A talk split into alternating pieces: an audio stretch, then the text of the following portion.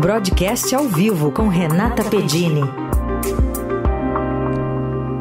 Tudo bem, Rê? Bom dia, bem-vinda.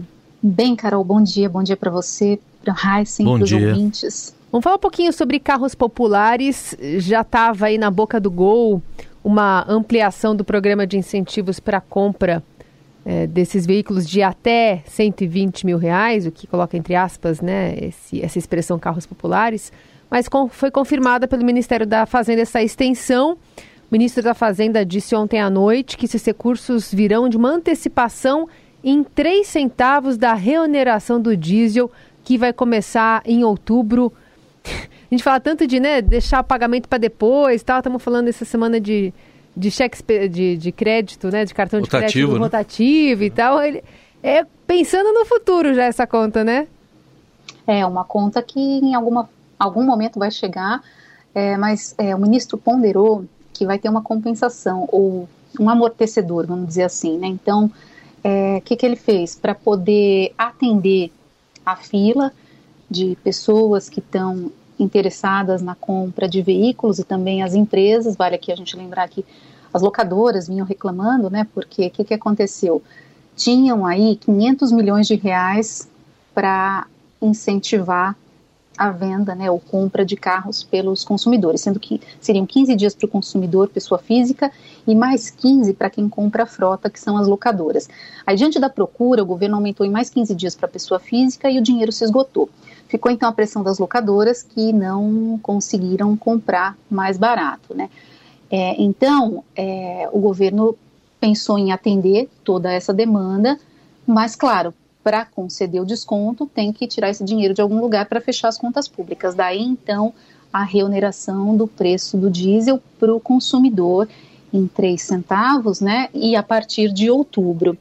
Voltando aqui a falar do amortecedor no bolso do consumidor, o que, que, é isso? É um impacto que deve ser zero, segundo o ministro, porque a gente tem é, uma desvalorização do dólar e também do petróleo. Os dois estão mais baratos. Então, isso deve compensar o aumento é, com a reoneração lá na frente. Parece um bom arranjo, a gente tem que ver como é que tudo isso vai desenrolar lá na frente, se vai se, se confirmar né, essa, essa tendência aí para câmbio e também para petróleo.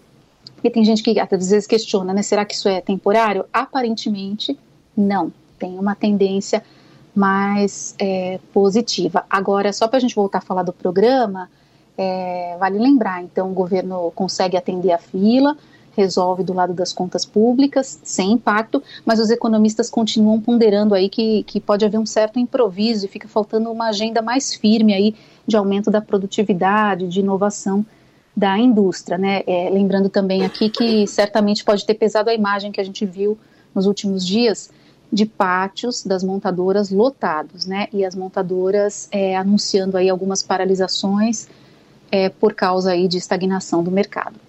Muito bem, a gente noticiou aqui, né? Tivemos o caso da Volkswagen suspendendo a produção Isso. nas três unidades e a GM é, cortou um turno lá em São José dos Campos, né? Exatamente. Cortou o ministro um da Fazenda, Fernando Haddad, ele disse que os fatores acabaram coincidindo, né? Então, a demanda maior do que o esperado pelos consumidores e a paralisação.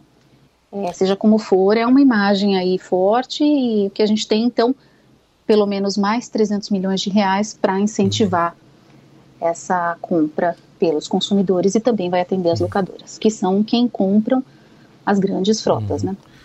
Bom, é outro assunto do dia, reunião do Conselho Monetário Nacional e o ministro Haddad também ontem veio a público fazer um esclarecimento sobre a pauta da reunião, ele disse que vai ser a meta de inflação de 2026.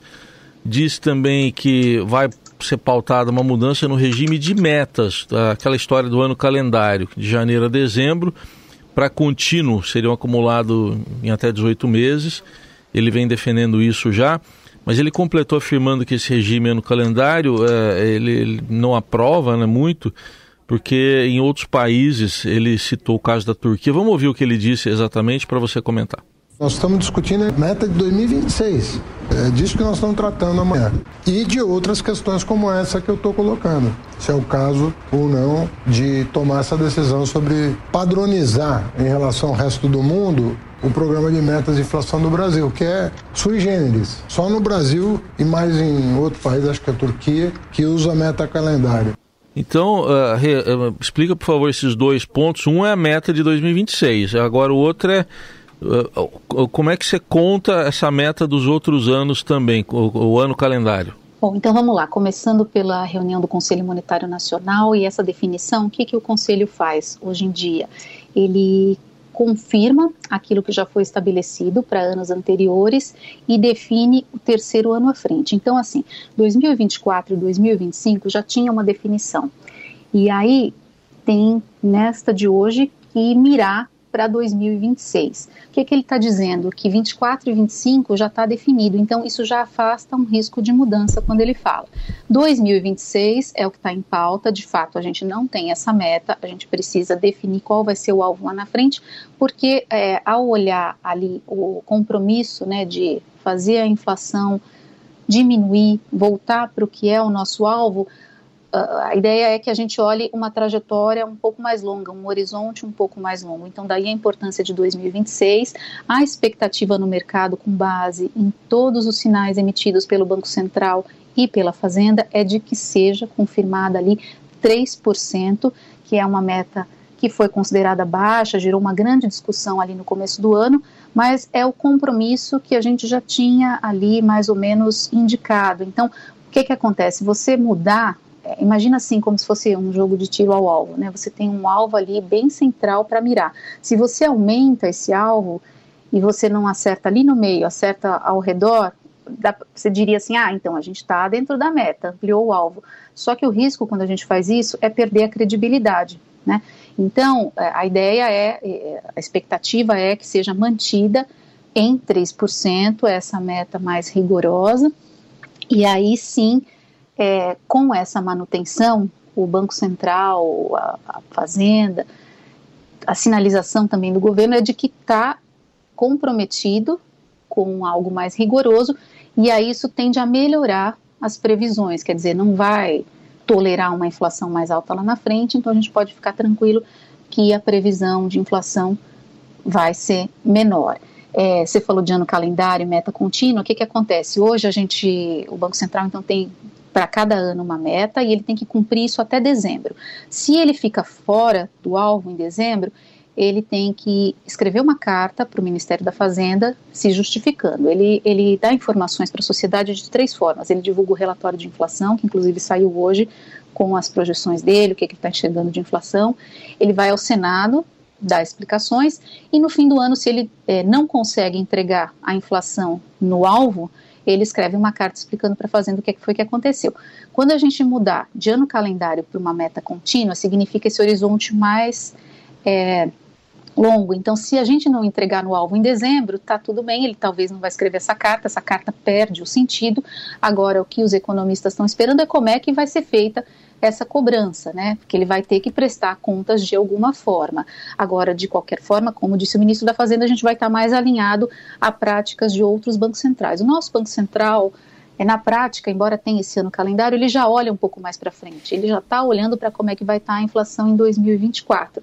Então, se a gente tiver essa definição, é uma definição muito importante para a gente observar cenário de juros aqui. Com essa definição, se continuar a tendência de desinflação e melhora de expectativas, de previsões para a inflação, que foi o que até foi sinalizado na ata do Copom, aí a gente deve observar é, uma redução de juros à frente. Muito bem, Renata Pedini de olho. Vai acompanhar. Semana que vem está de volta aqui ao Jornal Dourado. Obrigada, viu, Rê? Obrigada a vocês. Bom dia.